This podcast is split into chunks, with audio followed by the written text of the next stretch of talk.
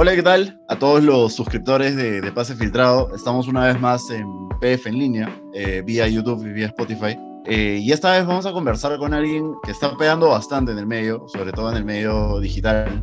Es youtuber, es streamer, es fanático del fútbol y me parece que creador también del hashtag Galecia Leicester, que se, hizo, se hizo bastante viral. Suficiente con eso, creo, para que sepan quién es. Estamos acá con Fanodrich o Fanodric, Fanodrich, me parece. Fanodric, Fanodric. ¿Cómo estás? ¿Todo bien? ¿Cómo gusta la gente? Un saludo, Piero. Encantado de estar acá. Muchas gracias por la invitación a Alessio también. Y bueno, vamos a hablar de fútbol, de lo que vaya, de lo que vaya pintando. Sí, justo, justo ahí iba a presentarlo a Alessio. ¿Cómo estás, Alessio? ¿Todo bien? Una vez más acá. ¿Qué tal? Quinto programa ya, seguimos avanzando en el podcast. Así que sin más preámbulos, eh, tú lo mencionabas, Piero, Fano creó el hashtag Galesa Leicester y queríamos empezar un poco a romper el hielo por ese lado, ¿no? ¿Cómo así se te ocurre? Eh, le hicimos una nota en nuestra web también, rebotó en varios lugares, fue tendencia en Twitter. Eh, ¿Cómo nació esta, esta locura? Mira, la verdad es que se combinaron varias cosas. en primer lugar, que yo soy fan de Leicester. O sea, yo sigo a Leicester City desde la campaña que salieron campeones en Premier, la 2015-16. Y desde entonces le agarré mucho camote al club. O sea, tengo por ahí unas camisetas de Leicester City, sigo los resultados de los partidos. No te digo que me veo todos porque tampoco voy a mentir, pero sí sigo bastante los resultados del club y todo. Y en esta temporada no han fichado a nadie, o sea, este, solamente anunciaron la salida de Casper Schmeichel, que se va a jugar al Niza. Y bueno, parece ser que está teniendo el club unos problemas con el tema de la masa salarial y todo eso, que no han tenido ningún fichaje, o sea, no es que no han contratado a nadie de renombre, no han contratado a nadie. Y con la salida de Schmeichel, o sea, esta es la razón por la cual es Galicia al Leicester y no al Brighton o al Southampton o a cualquier otro equipo. Es porque yo le tengo cariño al Leicester y dio la coincidencia que se iba Schmeichel del club y bueno, me ocurrió, oye, ¿por qué no podría ir Galicia a jugar a la Premier? Que eh, más allá de la broma, que o sea, yo sabía que eso no iba a ser posible, eh, por múltiples criterios que se manejan en el fútbol europeo, pero por nivel, a mí me parece que Gales es top 5 de arqueros en Sudamérica, bueno, en América en general, o sea, creo que tiene el nivel para poder estar en Europa sin problemas. Obviamente la, nacional no la nacionalidad no le ayuda porque no tiene pasaporte comunitario, porque nunca juega en Europa, hay muchos factores a tener en cuenta, pero la edad también. Y, pero para mí, o sea, por nivel, no es menos que muchos eh, arqueros que están hoy en la Premier, ¿no? Y por eso me nació la iniciativa, un poco jugando, no pensé que fuera a rebotar tanto, la verdad fueron días eh, bastante, bastante locos, que cualquier cosa que tuviera Galicia Leicester se llenaba de likes inmediatamente. Eh, otros medios rebotaron, por ahí algunos incluso dijeron de que eran los hinchas ingleses los que, los que estaban pidiendo la llegada de Galicia.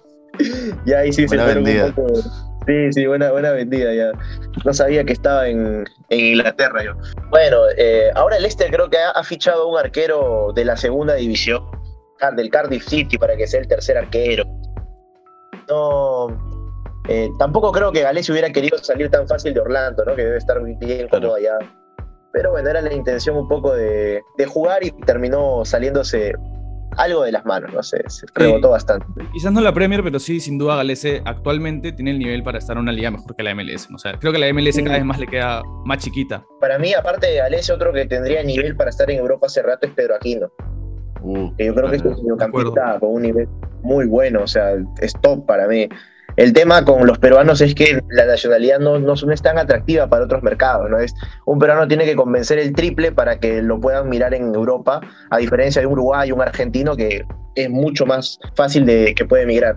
De Quiero creer que ese partido, ese partido con el City que se jugó fue un amistoso y todo lo que quieras, pero lo vi bien, lo vi en un rendimiento que tú dices, con el no desentona, no desentona, por ejemplo, en un equipo de nivel de Renato Tapia, ¿no? Como, el Celta en, España. en el Madrid también. El Real Madrid, claro. Claro, por, eso digo, tranquilamente. Sí. Bueno, ese fue un pequeño preámbulo para ir comenzando. Y la primera pregunta, ya entrando un poco más este, a lo personal, nos, nos, dio curiosidad el nombre, Fanodrich. Eh, por la entrevista que diste, creo que como loco, no sé si fue un pase del desprecio, nos comentabas que fue porque tuve chivolo en las pichangas, de, el apodo era Fano y una vez te pusieron como que el, el Modric, ¿no? Entonces juntaste los dos. El Fano me lo, me lo dicen desde chico. Claro. Eh, eh, me, me, lo puso un, un, chico del barrio que era mayor que yo y al inicio me molestaba porque tipo, no me gustaba que me, que me digan así, pero después me empezó a gustar porque ya todo el mundo en, en, los, en los barrios alrededor del mío, cuando iba a jugar un pelota, me conocían como fan, entonces ya me, me terminó gustando. Y el Modric, eh, esa parte del nombre... El Mundial. fue en el Mundial, sí, el partido de Croacia con Dinamarca en octavos de final, que yo estaba con un bronca con, contra los daneses porque nos habían ganado el primer partido, y, y ese día Modric se jugó un partidazo. O sea, el partido quedó 0 a 0, si no me equivoco, definieron en penales, pero Modric se jugó un partidazo y para mí este, le agarré algo de cariño especial porque los, lo dejó fuera a los, a los daneses. Entonces, en el Play, porque en ese tiempo no tenía canal de YouTube y tampoco tenía intención de, de crearme un canal ni nada, me cambié el usuario y combiné el Fano con el Modric y salió Fanodric y me lo puse de nombre en la Play y jugaba al FIFA y me quedé con ese nombre, ¿no? Y el día que creé el canal le puse el mismo nombre. Bueno, e, eso cambia un poco la pregunta, pero yo tenía una que es la que te voy a preguntar ahorita, que es cómo era tu vida antes de empezar a ser Fanodrich, pero claro, empezó en el Play, como dices tú, pero ¿cómo era tu vida entonces antes de, trascender en el mundo digital, ¿no? De ser youtuber, streamer en este caso. Bueno, antes, cuando yo terminé el colegio, yo soy promoción 2015. Yo terminé el colegio con 16 años y los años siguientes este, es, me dediqué a jugar fútbol. O sea, quería jugar fútbol profesionalmente eh, estuve el siguiente año en ADC y ya más o menos yo me había puesto un, ¿cómo decirlo?, una expectativa de tengo que hacer tanto este año para ver si tengo realmente posibilidades de llegar. Y bueno, ese año me di cuenta que no iba a llegar. Eh, después estuve estudiando idiomas, después estudiar inglés y después entré a la academia para postular a la universidad, que fue para el año 2018 que ingresé a la católica a estudiar este... Ingresé a estudiar, no, no tenía muy claro qué quería estudiar, me metí a estudiar ciencias políticas pero como toda la gente que conocí en el primer ciclo estudiaba Derecho, me cambié a Derecho y pasé a estudiar Derecho. Y, y aparte porque estaba viendo una serie de, abogados que justo hoy termina, que es Ver el Sol, que me gustaba bastante. Sí, Entonces, hoy termina. Hoy termina, sí. Estoy, y, nada, me, me, me pasé a la carrera de Derecho, que la verdad me llamaba la atención. Y quería estudiar Derecho porque veía en un futuro que me gustaba el mundo del fútbol y quería estudiar Derecho para poder ser representante de jugadores. Ese era mi siguiente objetivo profesional. Ya que no iba a ser futbolista, quería trabajar en la representación de, jugadores. Y para eso quería saber derecho, manejar contratos, todo ese tipo de cosas. Em, lo cierto es que pasó el, pasó el tiempo, 2018, 19 estuve en la universidad, en 2020 cayó la pandemia y bueno, se me complicó el tema económico en mi familia, también este, pasé a llevarme los cursos en la universidad y como que las clases virtuales no me, no me, no me acomodaban mucho. En un momento sí, pero ya cuando pasé a cursos más exigentes de la facultad, era como que me, tenía muchas distracciones como para poder concentrarme, ¿no? Hay, hay gente a la que la virtualidad no le vino bien, hay otros a los que les vino excelente, pero yo que soy una persona muy distraída, o sea que no tengo mucho, mucha capacidad de, o sea, yo cuando iba a la universidad, quisiera o no quisiera, me sentaba en el aula y aprendía porque estaba ahí. Tenía la obligación de ir desde mi casa todos los días y regresar. Había una, un compromiso ahí, ¿no? Ese tipo de, de sacrificios es lo que te termina enganchando muchas veces con, con las cosas que haces. Y en este caso, en realidad me cayó como que solamente tenía que apagar la Play, prender el celular un rato y ver la clase, o incluso escucharla mientras jugaba la Play. Entonces mi nivel de compromiso cayó bastante, ¿no? Entonces ya me costaba más engancharme con las clases y todo, pero al inicio lo hice bien. Conforme los cursos se fueron complicando, ya me era muy, mucho más difícil. Pero, y de todas maneras, yo no, no tenía pensado eh, o sea, de estudiar Derecho porque yo estaba, eh, o sea, yo quería, uh, tenía la intención de, seguir con la carrera, aunque no me gustara tanto, porque no, no, me gustaba tanto. Lo que pasó fue que estaba tanto tiempo en, en mi casa, porque tipo, no se podía salir a ningún lado, y como este, bueno, no, no, podía salir a ningún lado, aparte que vivía con gente que era población de riesgo, entonces no me podía, no me la podía jugar tanto. Eh, y aparte que en ese tiempo me volví muy ermitaño, porque era que mis mejores amigos ya no lo veía, eh, mis amigos de la universidad, algunos eran de provincia y cada uno se fue a su, a su, a su, a su pueblo, como ellos dicen, ¿no? Su, eh, a su tierra y no, no los vi más. Eh, entonces estaba muy en solitario jugando el Foot Champion en la Play, deprimido, triste, o sea, la pandemia me, me, cayó muy mal. Pero en ese momento me nació la idea de que quería hacer algo en internet. Creo que por ahí lo vi al Kun Agüero jugando en, en Twitch y dije, oh, yo también quiero hacer lo mismo, ¿no? Yo también quisiera hacer lo mismo, que sé que no me va a ver nadie, pero por las risas un rato para jugar con mis amigos. que algunos eh, los, les hablaba por la Play porque jugábamos ahí todo el día. Y entonces eh, rápidamente me di cuenta que la computadora que tenía no me daba para, para transmitir nada, o sea, no, no, no, no, me daba, tampoco tenía muy micrófono, nada. Creo que un día intenté transmitir por Twitch y me salió muy mal, o sea, no. Y así que como todavía tenía las ganas de hacer algo en internet, eh, y Alianza no jugaba tampoco, dije, bueno, cuando vuelva a jugar Alianza el campeonato local, voy a empezar a grabar como un podcast, un programa de radio en la que yo hablo de mi opinión del partido y lo subo. Eh, después, porque la computadora sí me da para eso, porque puedo aprender a cortar ahí un par de cositas y, y a usar los programas de edición. Aprendo y subo videos y pues yo tenía un grupo de WhatsApp de la universidad, lo comparto ahí y ya lo verán 10 personas, lo veían 30 por ahí cuando comenzaba, ¿no? Pero justo coincidió con, el mal año de Alianza y cada día, cada video que subía, que lo hacía por, puro, por pura distracción, de poco a poco empezó a llegar más gente más gente más gente hasta que un punto reventó y me di cuenta que ya tenía algo, un canal grande, ¿no? Donde había muchas personas esperando que suba un video nuevo. Eso no me lo esperaba para nada cuando comencé. ¿Y eran muchas personas? O al inicio, creo que era como que un grupo el que tú mandabas las cosas, ¿cierto? Claro, había un grupo de WhatsApp que era la Pub Azul. Claro. Ahí, eh, ahí, yo ponía el link, le dije gente, por si acaso he creado mi canal de, de YouTube, ¿no? Y lo ponía en estreno para que se vea en vivo y por ahí la gente iba comentando lo que yo hablaba. Pero habían que cinco personas en vivo, a veces dos. Ya cuando el video pasaba un día, dos habían 30 vistas, ¿no? A veces llegaba a 50 y decía, wow, 50 personas han visto esto. Eh, no tenía por qué recomendarlo al algoritmo porque era un canal nuevo. Y como te dije yo, lo que quería era, era streamear, quería jugar videojuegos, no quería. Eso no fue mi plan inicial, hablar de fútbol, pero me gustaba mucho el fútbol y siempre he tenido, o sea, siempre todo lo que consumiera fútbol, fútbol, fútbol. Y nada, yo em, al inicio eran 30, por ahí llegaba 50, un día hacía 22 y decía, uy, hay menos que antes, ¿no? Hasta que un día llegó a 100 y me pareció un montón. Luego recuerdo que un video ya hizo 300, por ahí que el video número 12 que subí, porque me acuerdo bien el orden, fue un partido que Beto da Silva salió lesionado de un partido contra Boys, con San Martín, no me acuerdo. en la recta final del torneo ya. Claro, y ese video ya hizo 2.000 vistas. Y dije, uh, ah, 2.000 vistas. Igual yo en ese momento no monetizaba, tenía menos de 200 suscriptores, era un canal muy chiquito.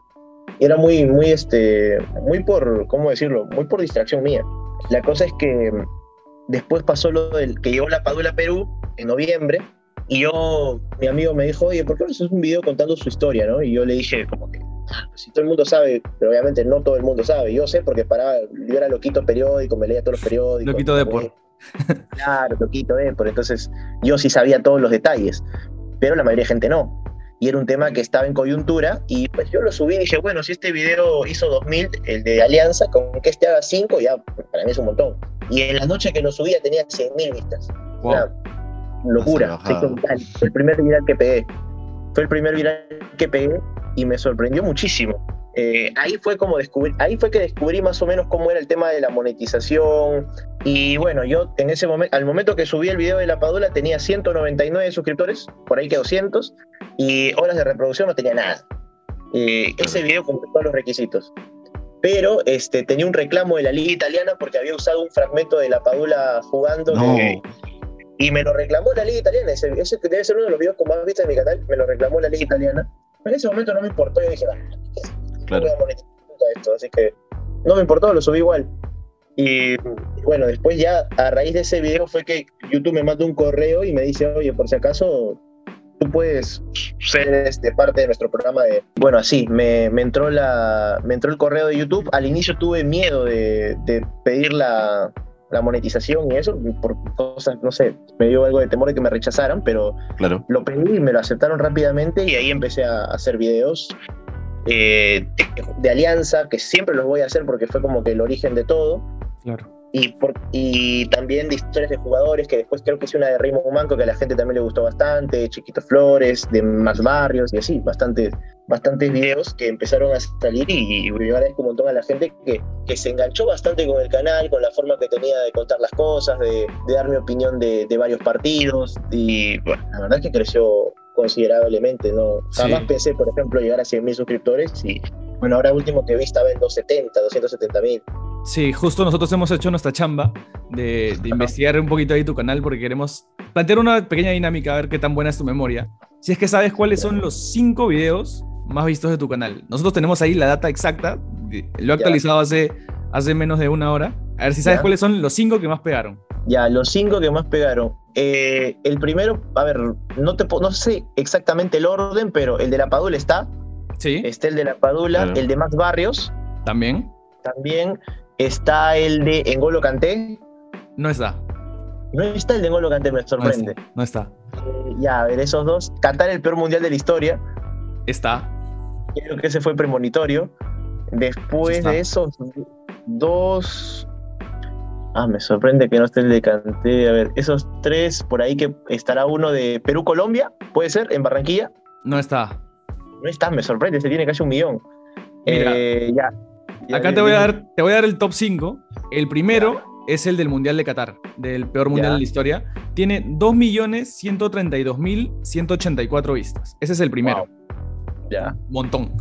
El segundo es el de La Padula, que tiene 2.069.386. Esos son los dos más vistos, los dos que han pasado los 2 millones. El tercero es uno que te olvidaste, que es el Perú de Chemo. Ah, el Perú de Chemo, sí. El Perú de Chemo tiene 1.797.104. Ese es el tercero. El cuarto es el de Max Barrios, que tiene, está, ahí nomás con el de Chemo, que tiene 1.766.512. Y hay otro que también este, que me sorprendí que tuviera tantas vistas, que es el de la decadencia del Barça. Que tiene. Ah, ese es el quinto. Tiene 1.127.649. Wow, ese me sorprende, hasta a mí que me sorprende que haya tenido tantas reproducciones. De un montón. Sobre todo, sobre todo porque me entra la duda, eh, tú, tú, debes tener esos datos. Este, ¿Qué porcentaje son seguidores peruanos y qué porcentaje está fuera? O, todos son peruanos y son seguidores del fútbol mundial, básicamente. Porque por ahí te cayó eh, alguno. Tengo seguidores de, o sea, el mayor porcentaje está en Perú, pero siempre se ha mantenido un porcentaje de un 35%, a veces 30%, va variando por meses, dependiendo también qué clase de contenido suba, pero usualmente se sostiene en un 35-30% que me ve de afuera. es fuerte, ¿eh? Buen porcentaje. O sea, independientemente de que puedan haber peruanos viéndote de afuera, yo creo que yo creo que has llegado más extranjero de lo que parece. Y ese video puede ser. O sea, porque en realidad nosotros que estamos con el contenido nacional siempre, eh, un post del fútbol europeo normalmente para nosotros, video, post, nota, tiene mucho menos acogida que, algo del fútbol peruano, ¿no? Por eso me sorprende bastante también. Claro. Sí, yo me di cuenta que, bueno, me, yo soy consciente que me sigue bastante gente, no, sé si bastante, pero están repartidos en varios lugares, pero por ejemplo me ha, me ha pasado que gente de Argentina me, me salude, me escriba gente de México, de, cuando fui a Uruguay, eh, resulta que tenía un seguidor que era uruguayo, que no, tenía ni, no era peruano ni nada, era hincha de Peñarol, me regaló una taza muy linda que tenía ah, Peñarol y Alianza. Y sí, me sorprendió, me sorprendió, la gran cantidad de gente en distintos lugares que, que me sigue, que ve los videos.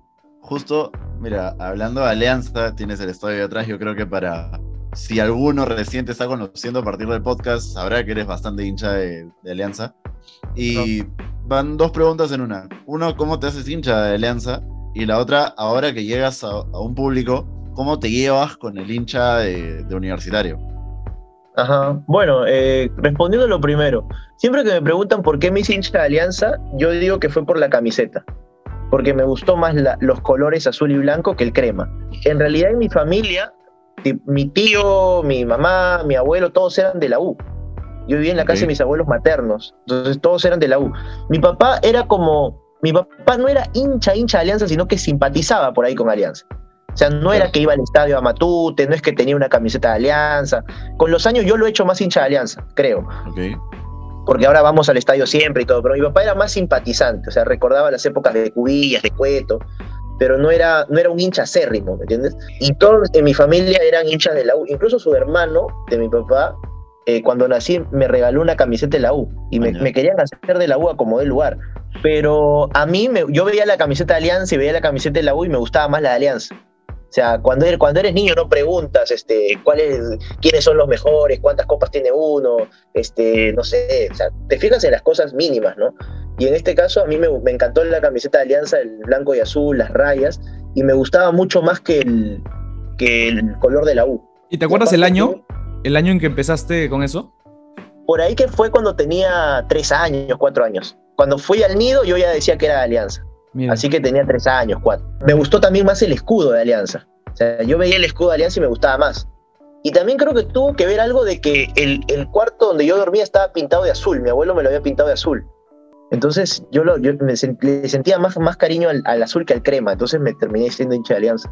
O sea, me parece, hay mucha gente que a la hora de hablar de, de hinchajes, no te voy a mentir, vende un poco de humo. No, que conocí el estadio y, y me enamoré o, o no, este, soy desde que nací, no, me encanta la sinceridad de, ¿sabes qué?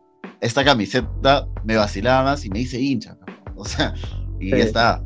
Yo no sabía quién jugaba en Alianza en el 2004, 2003, o sea, después supe, ¿no? Que estaba Farfán, que estaba el claro. Aguirre, que salieron claro. bicampeones, pero yo en ese momento no sabía, yo no, ve, yo no me sentaba a ver un partido de fútbol. A mí me, yo me fijé en la camiseta y, y no paré hasta que me compraron mi primera camiseta de Alianza, que todavía recuerdo que decía Team en el, la marca Team que ya no... Ya la de celulares. Decía, claro, claro, Team en el, en el pecho, sí, sí. sí. ¿Y, ¿Y, la relación con los hinchas de la U? ¿Cómo, ¿Cómo es ahora? En realidad no tengo una mala relación. Obviamente antes de, antes de ser youtuber y todo, termeaba por ahí, ¿no? Este, con alguna cosa. Claro, picanteaba, ¿sí? Claro. Como cualquiera, ¿no? Pues aparte era, era chico. Pero hoy en día no lo, o sea, no me llevo mal, o sea, no. Tampoco a lo largo del tiempo que he estado eh, en YouTube, jamás he necesitado generar polémica o, a, o insultar a otros o, o, buscar este, el pique innecesario para generar visualizaciones. O sea, no, nunca he tenido esa necesidad ni tampoco me ha nacido hacerlo. Por ahí, obviamente, cuando ganamos un clásico, que justo desde que el canal existe, eh, me ha tocado ganar dos clásicos, el del 2021 y el 2022 más reciente, bueno, obviamente ahí sí le pongo un poco de, de picante porque se entiende pues, que hemos ganado un clásico y no te voy a dar un análisis insípido, obviamente tengo ¿Y cómo fueron, no? Los dos. Claro, y por cómo fueron, obviamente tengo que poner picante, un poco de picante, porque aparte que Alianza, Alianza lo venían fastidiando por la Copa Libertadores y todo, entonces ya por ahí puse una cosita de ojalá nos tocaran equipos así en la Copa Libertadores, no sería más sencillo, cosas por el estilo. Pero en realidad en general tengo, tengo buena relación, o sea, incluso hay muchos hinchas de la U que me siguen, bastantes diría yo, y como te digo, incluso hay hinchas de la U que me han pedido fotos y demás, porque no es como que no es como que yo sea un estandarte de, ¿cómo decirte?, de, de, de ser el aliancismo. Claro, o sea, yo soy hincha de Alianza, no tengo problema en decirlo, y el que sea hincha de la U, pues bacán, ¿no? O sea, no, no he tenido ningún tipo de problema con eso. Claro, y aparte está, creo que el hecho de que tú recalcaste que si no hacías videos de la U es porque claramente no te nacía, tú al ser un hincha, claro. o sea, no eres un periodista que tiene que ser objetivo, seguir ciertos lineamientos, ¿no? Estirar un poco de, de ambos lados. Exacto, exacto. O sea, yo veo que a muchos periodistas de, de la tele, por ejemplo, lo, lo, joden de que ah, no eres objetivo, porque es, cuando hablas de la U hablas así, cuando hablas de Alianza hablas así. Y, o sea, yo, por ejemplo, no tengo interés de hacer videos de la U porque sé que la gente me sigue por un estilo marcado que tengo en mis videos de Alianza y de la selección, que son los, los partidos que siempre hago opiniones. Y con la U, obviamente, o con Cristal no voy a tener ese tipo de pasión porque no es o sea, no es mi club, ¿me entiendes? O sea, no, no puedo fijarme en los detalles ni, ni prestarle una atención debida porque no es, no es algo que me, que me apasione, ¿no? Entonces no tengo esa responsabilidad. Y aparte, bueno, hoy en día los periodistas este, se cuidan mucho de que sepan de qué equipo son, ¿no? Porque siempre los están, ¿cómo decirte? De, desmerecen su opinión si saben que es hincha de tal equipo, ¿no? En ese aspecto, para mí, no, este, yo no tengo ese problema porque todo el mundo sabe que es hincha de Alianza, no tengo problema de, en decirlo, jamás lo he, teni he tenido y, y, puedo este, opinar y la gente sabe qué es la opinión de un hincha de alianza, ¿no? Creo que se pierde mucho cuando se dice que se busca a alguien objetivo, objetivo todo el tiempo. Yo creo que la gran mayoría de personas tenemos preferencias, vemos la, la, vida con distintos filtros y eso de buscar a alguien que sea 100% objetivo no me parece no me parece natural en realidad. No existe, ¿no? Me parece, claro. me parece poco natural. Y pasando un rato un poco al tema de, de tu canal, tú, justo tú mencionaste Alianza y la selección. Y bueno, pasó lo que pasó, ¿no? Nos quedamos fuera de, de Qatar 2022. Eh, preguntarte cómo se sintió como hincha, creo que en realidad quien siente, quien es tan futbolero como nosotros y como muchos futboleros en el país, eh, fue un masazo, eh, ese silencio, pero más que todo no va por ahí mi pregunta, sino sientes que sientes que de alguna manera la eliminación afectó el, el rendimiento de tu canal, el contenido o incluso a ti mismo para con el canal o no tanto. Eh, yo te diría que más que afectar el más que afectar el canal ha afectado un posible crecimiento, ¿no? Porque claro. obviamente yo no soy tonto, yo sabía que si Perú iba al mundial, el crecimiento que podía llegar a tener el, el canal era brutal, o sea, era un crecimiento que sin dudas podía tranquilamente duplicar la cantidad de suscriptores, las visualizaciones. Eh, yo recuerdo que cuando fue la Copa América, que había partidos seguidos con el tema de la Eurocopa también que se juntó, yo prácticamente no dormía porque estaba grabando todo el tiempo. Y, y ese mes el canal creció una barbaridad. Y el Mundial habría sido, o sea, tenía para sacar contenido desde junio hasta, hasta diciembre. Eh, muy aparte de eso que obviamente ahora que yo me dedico a esto tengo, tenía expectativas personales con respecto a lo que podía hacer. Tenía, ¿Te ibas? ¿Te ibas a Qatar o, o cómo? Sí, sí, sí iba, sí iba. Eh, tenía unos proyectos personales, más que nada de, de, ¿cómo decirte? Tenía un sueño de, de poder ir al Mundial. Yo, yo estuve en Rusia, pero no, no era youtuber, o sea, iba a ser mi sueño de ir a cubrir mi primer Mundial y que o sea, es muy distinto lo que yo hago de, por ejemplo, ser periodista en un, canal de televisión, que o sea, es la televisora en la que te cubre los, los y tú vas, en este caso soy, es gestión propia, ¿no? O una Llegar marca. allá y, También. claro, es- claro, también conseguir auspicio de una marca, pero es la- mi gestión, encontrar la marca, eh, viajar y allá generar contenido para que pueda ser sostenible lo que estoy haciendo. Eh, aparte tenía otro, otro plan que era este, previo al Mundial, ir recorriendo, por ejemplo, algunas ciudades de, de Europa donde jugaran peruanos, ¿no? Por ejemplo, donde estaba Tapia. Tenía la intención de. Tenía una intención de hacer un video en la ciudad de Pescara, que es donde la Padula se dio a conocer. Prácticamente inicia la historia que también da inicio al canal de una forma más viral, ¿no? Entonces tenía la intención Claro. de poder ir a Pescara, conocer más o menos el club, ¿no? Poder hacer ese tipo de vlogs previo al Mundial. eh, pero bueno, todo eso se, se terminó cayendo porque pues, Perú no clasificó. A mí, obviamente, me, me dolió un montón porque, y me, me deprimí y, y todo porque, como cualquier persona, uno tiene sueños y tiene expectativas que, bueno, están atadas a, lo que, a, a cosas externas, ¿no? Como es el fútbol, los resultados que no dependen de mí. Entonces ya este, tocaba asumir de que había que, que pasar la página, y, pero igual no se puede, no es tan fácil, ¿no? Es, creo que muchos, eh, como hinchas, nos quedamos tristes. Yo como creador de contenido siento que he perdido una oportunidad eh, muy buena de lo que, de haber, lo que habría sido mi primer mundial, que es algo que no pasa todos los años. Pero bueno, son cosas que pasan, en algún momento le encontraré sentido. De momento no, de momento todavía no te voy a mentir que me encuentro dolido, eh, todavía me, me duele. A veces me levanto, a veces me levanto en la mañana y me miro al espejo y digo, ¿cómo me entró esa pelota de flores la puta? Me- La todavía puta me, todavía me lamento, la verdad, todavía me lamento porque eh, yo había pensado, después de que le ganamos a Colombia en Barranquilla, yo tenía claro que íbamos. O sea, en mi cabeza estaba, no puede ser posible que no vayamos después de todo lo que hemos hecho.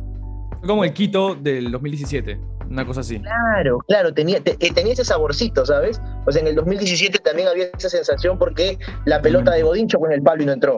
La de Justiniano la mandó a las nubes, porque el Bolivia, porque el, el técnico de Bolivia se le ocurrió meter un tipo que estaba mal inscrito. O sea, pasaron tantas cosas, lo de la bombonera también.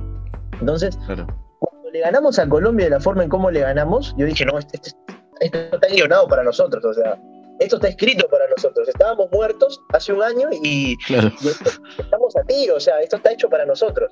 No solamente te digo, me dolió el hecho de que de haber perdido la oportunidad de, de todo esto que te menciono, sino que me dolió confirmar algo que yo ya sabía y creo que la mayoría de personas sabemos, pero no, a veces nos negamos a, o sea, no lo queremos ver, que es la vida no es una película. O sea, Claro. creo que eso, eso es lo que, ese baldazo de realidad es lo que te termina doliendo más, o lo que a mí más me ha dolido, de darme cuenta que no es una película, o sea, ya lo sabía, pero te, te cae como un baldazo de agua fría ver, bueno, la vida no es una película, habría sido una narrativa hermosa, ¿no?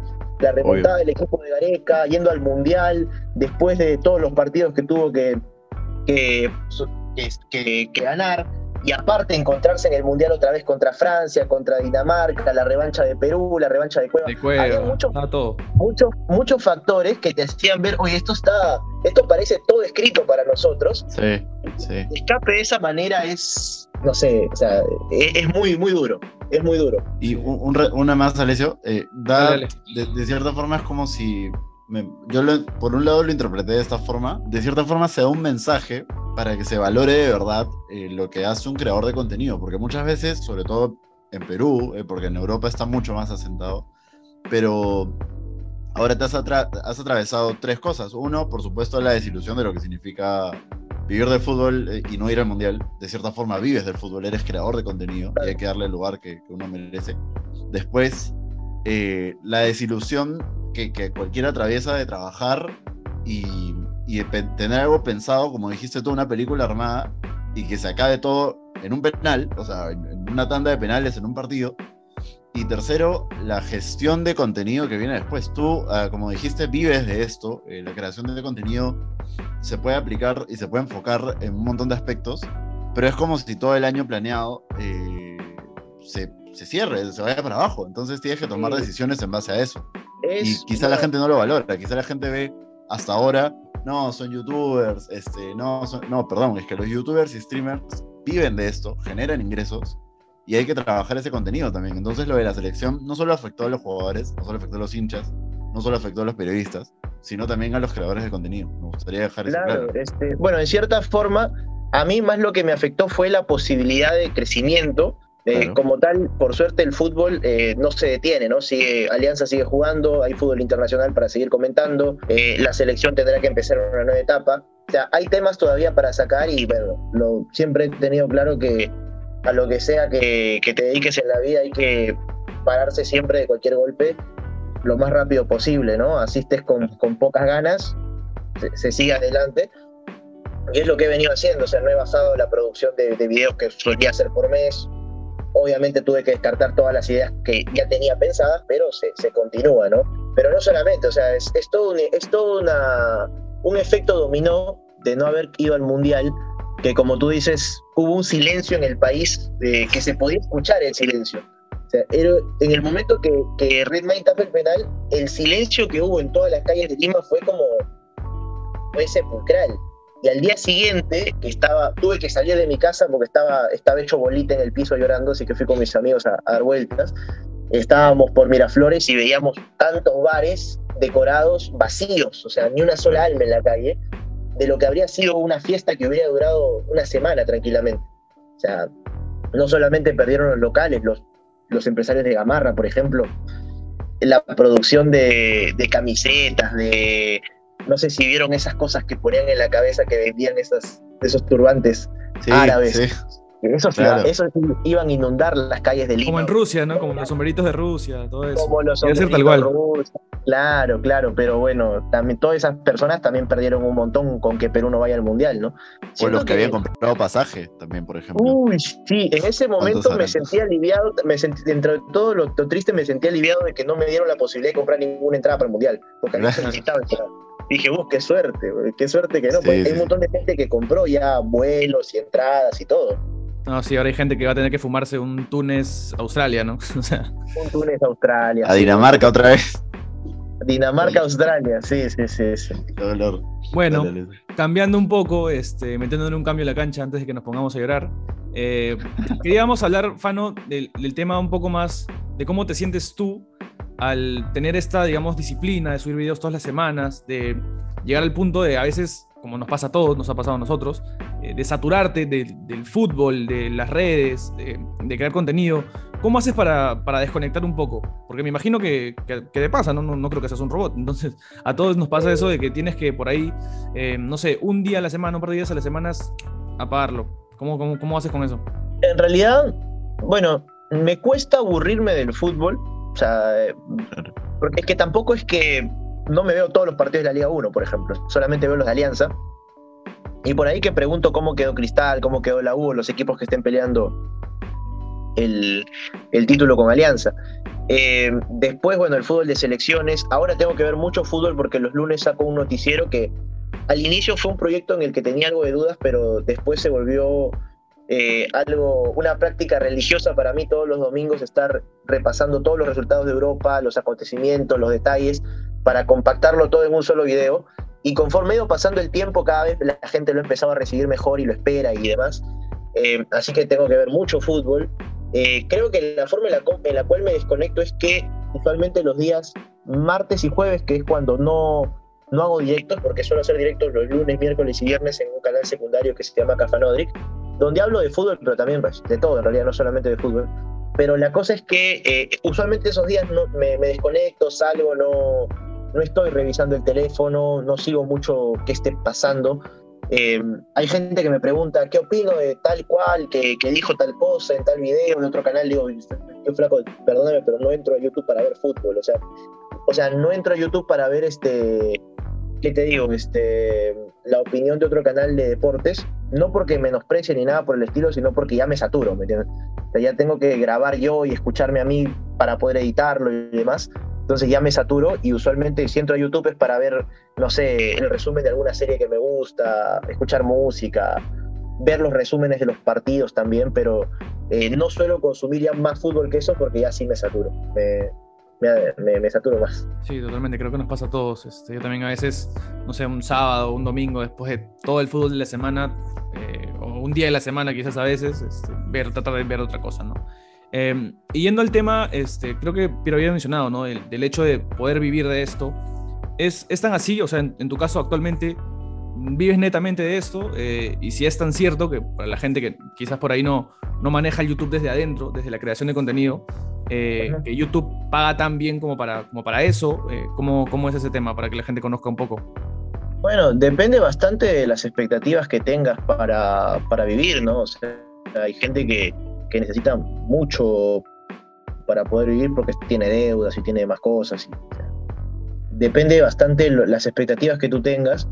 Eh, YouTube, yo actualmente me dedico solamente a, a, a esto a tiempo completo, porque realmente demanda muchísimo tiempo, o sea, no es como que un video no lo hago en dos horas, me toma eh, de cuatro horas a más eh, cada video. Entonces, cuatro horas es si me sale rápido, o sea, toma bastante tiempo, ¿no? Y sí, o sea, si, si, manejas un buen número de visualizaciones, se puede, se puede, o sea, creo que es algo que ya no es un secreto porque se puede ver un montón de, de ejemplos en internet, pero no le recomendaría a nadie que se meta a esto pensando en ganar plata. O sea, eso no, no van a encontrar ningún resultado, porque de por sí, cuando arrancas un canal y, por ejemplo, no eres alguien reconocido, o sea, por ahí que un periodista de la tele hace su canal e inmediatamente lo van a seguir porque ya lo tienen de referencia, ¿me entiendes? Ah, tal, lo he visto en canal tanto, ya, voy a ver qué tiene para decir acá. Es muy distinto si eres una persona completamente fuera de, de los medios, o sea, no tienes eh, ninguna presencia en redes, si un día subes una opinión de un partido, es obvio que al igual que yo cuando comencé te van a ver 30 personas, O sea, es, es, es, obvio, y por ahí como 10. Y hay gente que se decepciona rápido porque entró con la idea de que, uy, yo voy a vivir de esto y voy a hacer un montón de plata y no es así, para nada. Es más, yo creo que si le preguntas a cualquiera de los youtubers o streamers más, este, más exitosos que hay, a cualquiera, desde los que hablan de fútbol o los que hacen comedia o los que juegan al FIFA o a cualquier otro videojuego, si tú les preguntas qué le motivó a empezar, te van a decir porque me gusta. Y como me gustaba, podía pasarme quizás los dos primeros años sin ver un centavo, hasta que un día me hice popular y empecé a ganar, ¿me entiendes? Pero la gran si no te gusta es imposible que le puedas dedicar seis meses o un año sin ver un centavo, ¿me entiendes? Es totalmente inviable.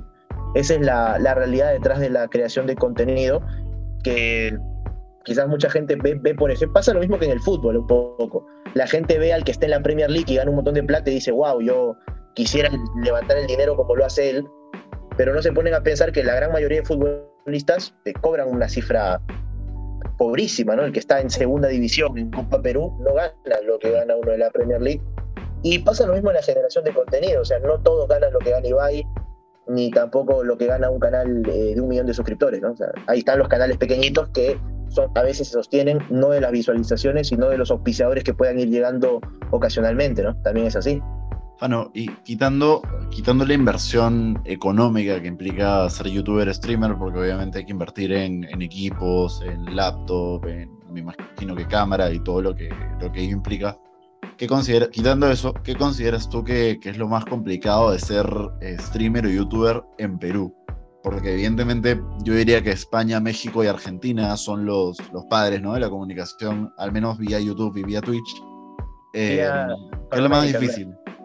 Claro, exacto, perdón. Em, Bueno, España tiene la particularidad que este, son vistos en todo el mundo que habla español. O sea, cualquier lugar, el que es famoso en España probablemente sea famoso en todos lados. Argentina le ha ido abriendo un a Argentina le han ido abriendo bastante las puertas, sobre todo en el tema de, streams. Eh, los streamers de Argentina también empiezan a ganar mucha notoriedad, ayudados bastante por España, que son los que tienen mayor repercusión.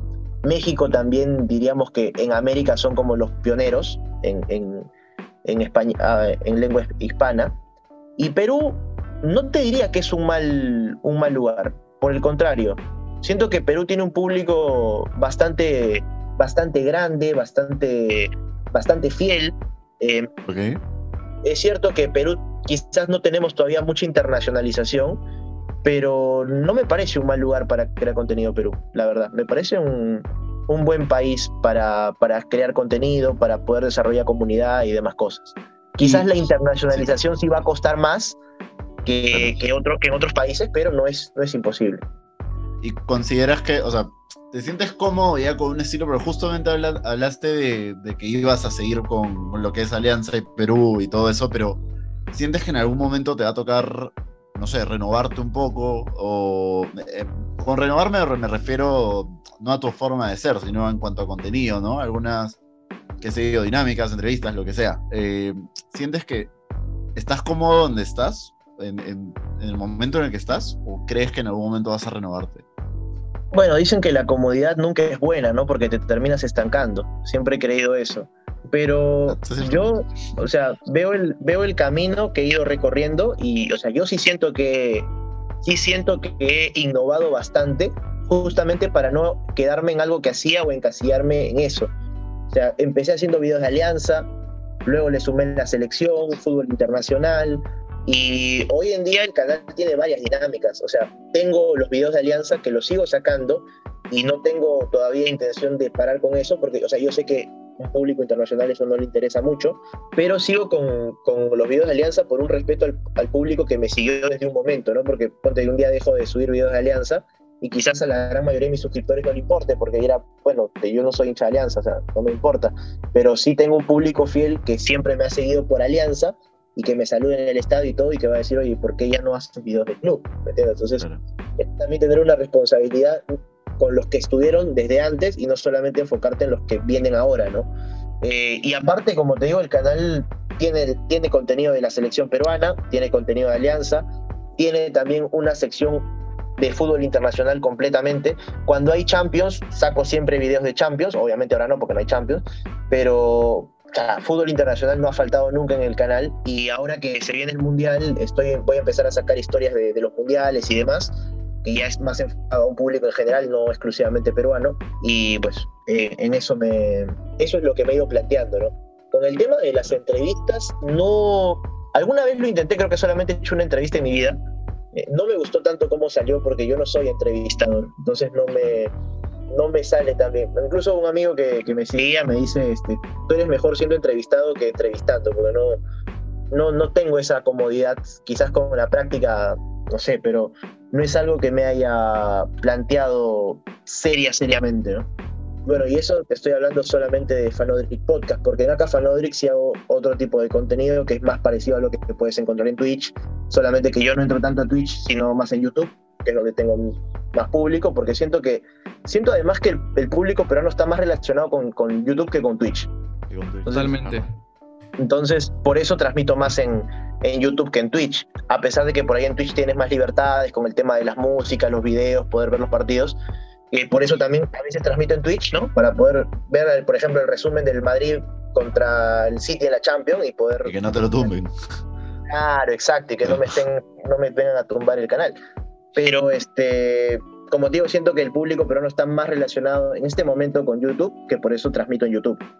Y Twitch, por ahí que lo tengo abandonado, transmito de vez en cuando, ¿no? Pero sí. estoy en todo eso. Sí, yo también varias veces me he pegado ahí viéndote en la noche, acompañándote. Quizás por eso te siento bastante cercano. Eh, ah, y, la siguiente, y la siguiente pregunta es, Fano, si en alguna vez te han pasado la voz de, de algún medio, como para que seas parte de, de algún proyecto, ha pasado esto, no sé si de la tele, no sé si de la radio, no sé si medios escritos, medios digitales, pero ¿ha pasado eso? O si sientes que en algún momento va a llegar, ¿cómo lo tomarías? Eh, Mm, bueno, que yo sepa, no ha llegado ninguna oferta de, por ejemplo, para salir en la tele o para, no sé, ser parte. Me invitaron por ahí a alguna entrevista en alguna radio, por ejemplo, en, ¿no? Algo así, pero no, más que eso no. A formar parte de un programa de televisión tampoco. No, no me ha llegado ninguna oferta con respecto a eso. Y en caso llegase, eh, ¿te gustaría o sientes que lo tuyo es mucho de YouTube y quieres meter todas tus balas en, lo que tú haces? Mm, en realidad, bueno, no.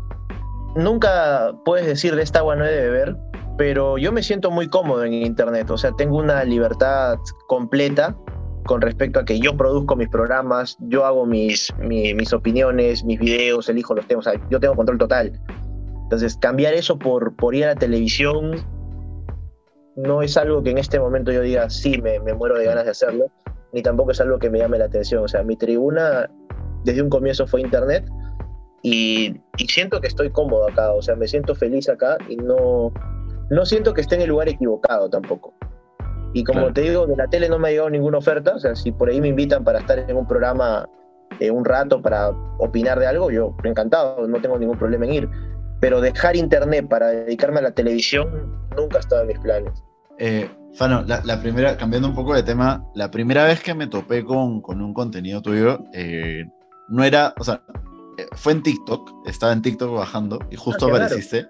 Sí, apareciste, me has aparecido varias veces después de eso, pero la primera vez que te vi fue ahí y hablabas de algo eh, en lo que yo estoy de acuerdo. Justo asunto que hablaste de termear, de lo que significa termear, para los que no saben, es básicamente joder un poco al, rival, O sea, cancherear un poco. Cancherear un ah, poquito. Ya sé qué te refieres. Irónicamente es de los poquitos videos que he hecho para TikTok, ¿ah? porque no, no suelo subir casi nada a TikTok. Mira, y, y justo, o sea, por ejemplo, yo estoy a favor, no te hablo de, de yo creo que si se controla hay niveles de violencia a los que no se deberían llegar, obviamente, pero por ejemplo estoy a favor de los famosos termotweets, ¿no? Este, Cuando, por ejemplo, hace poco Alianza hizo uno eh, saludando a la U a las 4 y 1, ¿no? A las 4 y 1, sí. Me parece, o sea, creo que, creo que a veces ese folclore se pierde o quizá nunca estuvo. Y justamente ahí, ahí va mi pregunta.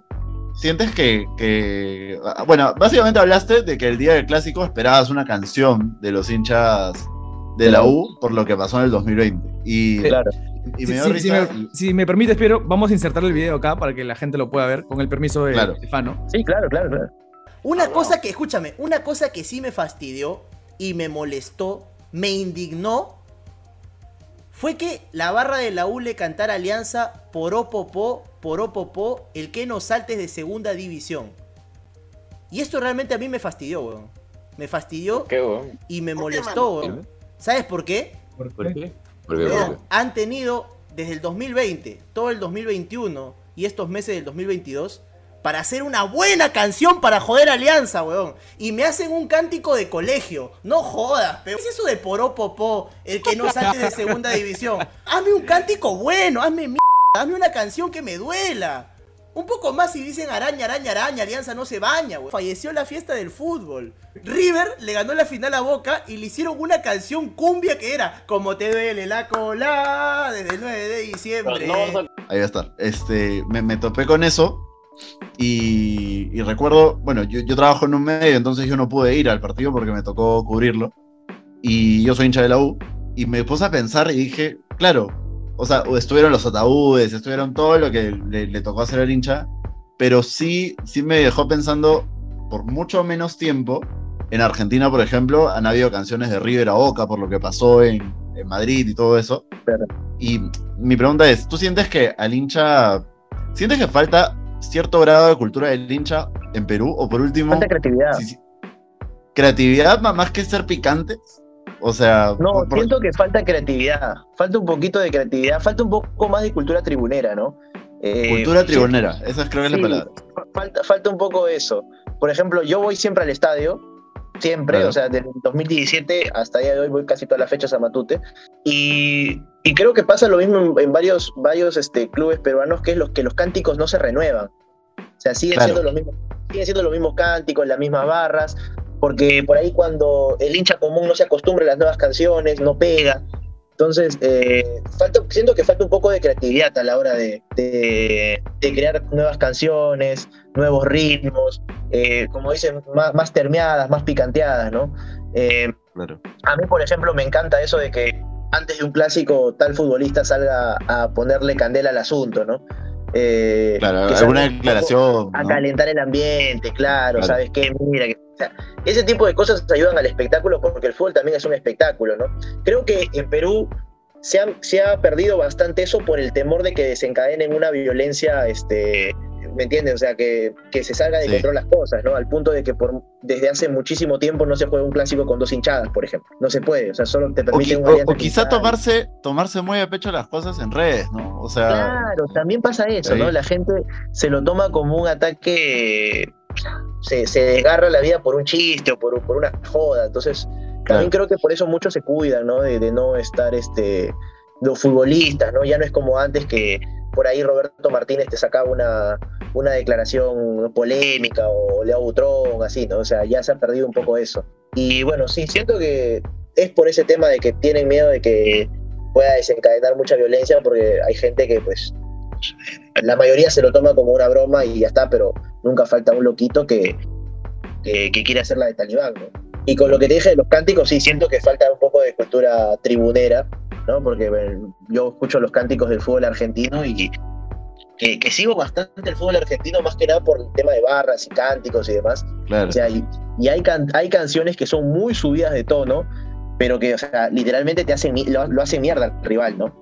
Uno, uno de que me gusta bastante es del ascenso de Nueva Chicago Almirante Brown, que por ahí Alessio de repente sabe cuál es, la de Escuchen, corran la bola.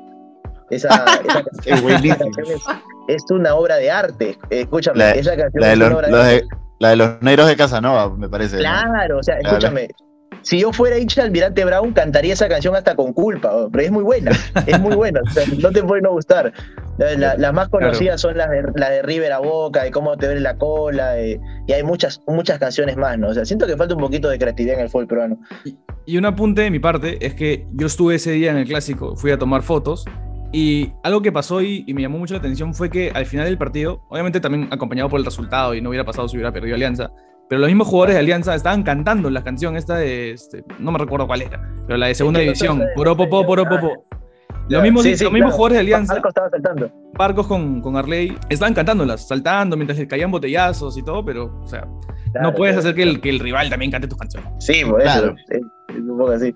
Sí, lo, lo, veo desde el aspecto también de, de que, claro, seguramente las redes influyen, yo, yo entiendo eso, pero hay formas de, empezar. Por ejemplo, lo que te decía de los tweets me parece genial. La U también lo ha hecho. Eh, no sé si Cristal lo ha aplicado porque, bueno, soy hincha de la U, entonces he visto más cosas de la U de Alianza, obvio. Pero creo como que ya toca. O sea, da la sensación de que en algún momento uno tiene que animarse y, y mandarse con algo. O sea, yo espero, por ejemplo, a los hinchas de Melgar el próximo año, si hacen un campañón, ojalá no los, no los esté, esté salando ahorita, pero si, si pasa lo que creemos que podría suceder, yo, o, los de Cienciano, por ejemplo, yo destruiría a los grandes este, en algún cántico, ¿no? Obviamente, hay una cuota de realidad a la que no, llegas. ¿Cómo? Que digan que los limeños no tienen ninguna copa. Por ejemplo, o sea, destruyenos a, todos y, saca la cara, ¿no? O sea, creo que ya toca esa forma, porque al final, hinchadas picantes hay, o sea, hay casos que obviamente no vamos a mencionar. Sí, pero hay, hay, también, hay también cánticos en el fútbol peruano que que son, porque hay, hay barras que son tan nuevas que ahí hacen cánticos hasta de colegio. Yo me acuerdo, por ejemplo, una vez que en provincia alguna vez te habrá tocado escuchar un cántico, no sé, de la barra de Ayacucho que grita Ayacucho no se deja, Ayacucho no se deja. impresionante. Los Ayacuchos son... Es una olimpiada escolar eso. Claro. O, o, los de Binacional, este, a mí me encantó, por ejemplo, ¿te acuerdas? No sé si se acuerdan, cuando Binacional recién llega al fútbol peruano eh, 2019, 18, 18, perdón. Solo que el 18 jugaron en Moquegua, si no me equivoco. Claro, pero hubo un momento, no sé si fue 18 19, pero cuando ya jugaban en Juliaca, la hinchada bailando saya. Toda la hinchada bailando saya. Ahí ya me diste algo. Hasta en Lima. Hasta en Lima. Vinieron acá a Lima para la final con Alianza y se ponían a bailar. Claro. O por ejemplo. Le da identidad. Le da identidad. Algo hacer, hacer, viral detalles. Eh, nosotros en el podcast, por ejemplo, con Decio, contaba su experiencia cuando entrenó a, a Binacional y le pusieron un chamán a golpear a los jugadores. O sea, esas cosas que no te esperas. Dice que el chamán era tan importante, eh, bueno, no sé qué tanto porque al final pasó lo que pasó, pero era tan importante que lo volvieron hasta utilero. O sea, tenía su, su, lugar en el hotel. De, donde concentraba Binacional. Eso, eso, que me cuenta está medio, medio fútbol africano también, ¿ah? porque en el fútbol africano también cada selección tiene su brujo. Sí, sí, sí. Por ejemplo, o sea, falta esa cuota de, no sé, más, no sé, Reynoso sacándose los bolsillos. El producto, el producto, como dicen. El producto, hay, que, trabajar más peruano. Hay de todo, hay Bueno, eh, Fano, ya estamos llegando al, final del podcast. Eh, y antes de, despedirte, la última pregunta nomás. ¿Qué tal, qué tal la pasaste? Eh, ¿Te parece divertido este formato de preguntas? No, la verdad, la verdad que ha pasado volando el tiempo. Eso significa que, me, me, he entretenido, lo he pasado bien. La verdad, muchas gracias por, por la cortesía de haberme invitado, por considerarme para, su podcast y muy agradecido con, ambos. No, contigo. Eh, que siga creciendo tu canal, hermano. Tienes para, crecer muchísimo, creo. eres de los canales en los que por lo menos yo más sigo. Eh, y nada, te deseamos mucha suerte y gracias. Sí, gracias, gracias a ustedes. Un saludo para la gente de Pase Filtrado. Sí, gracias Fano, gracias Alessio. Eh, un saludo también a todos nuestros suscriptores. los invitamos a que se suscriban, a que le den like al video, a recomendarnos si es que les gusta este contenido. Eh, la verdad es que la recepción está siendo bastante buena y se lo agradecemos. Y nada, hasta la próxima. Nos estamos viendo. Chao, chao.